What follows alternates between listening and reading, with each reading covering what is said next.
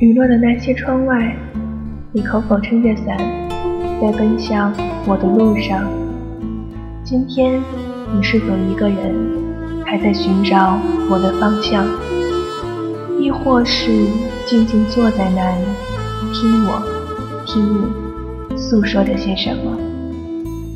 夜半灯下有我，分享着我的文字，循环着应景的旋律。陪伴你度过每一个一个人的夜晚。我是雨妮，欢迎来到 FM 一零二三九七九，一个人的安静时光。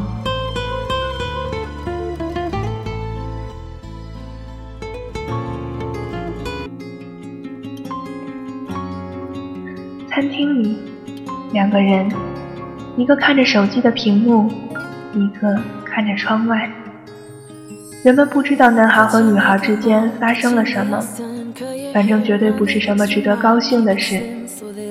那谁会知道，男孩在看手机屏幕中女孩的照片，女孩在看窗上反射的男孩的影子。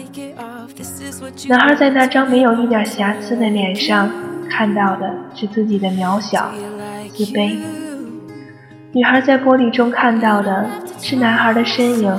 已融入了他的身体，但只要男孩稍一动身，便会离开女孩。于是，玻璃上的那个女孩有了悲伤、无助。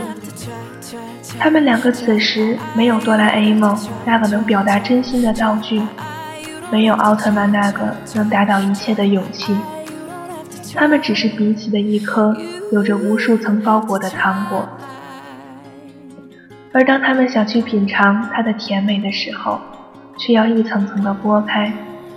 而这最大的危险，则在于当你剥到第三层、第四层时，你也许会厌倦，也许会疲惫，也许不会再去在意品尝它的美味。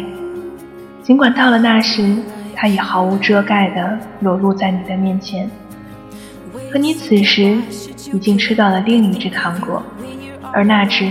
也很甜，很美，而且更加的轻松。男孩和女孩都明白自己是那个厚厚的糖果，虽然自己很想去让他来爱护，但自己有太多的包袱，太多的外衣。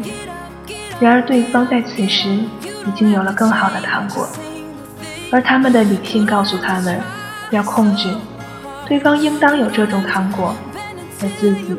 只能在不断增加糖值的同时，也在变小，变得更容易融化。但糖果并不知道，它活在自己的外衣之中，它的身体只是越来越沉重，它的呼吸只会越来越平促，越来越压抑。在与外界隔绝的情况下，他只好一个人等待，等待那个肯剥开他一层层外衣的人，等待。他不能流泪，因为他知道流泪会让自己更脆弱。没有人会看到自己在这重重的包裹之下那颗流泪的心。也许因为他太渺小了，没有人会注意到他。我们有时候怕的不是失去，而是怕不再拥有，尽管已经一无所有。可还是害怕，就连卑微到最后的自己，也会被海水吞噬。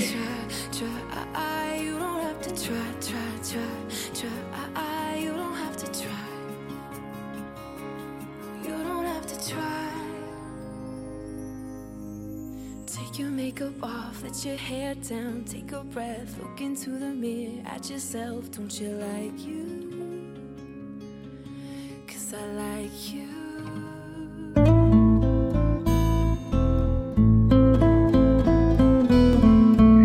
天我和你分享了我的夜晚，不知道你是否喜欢。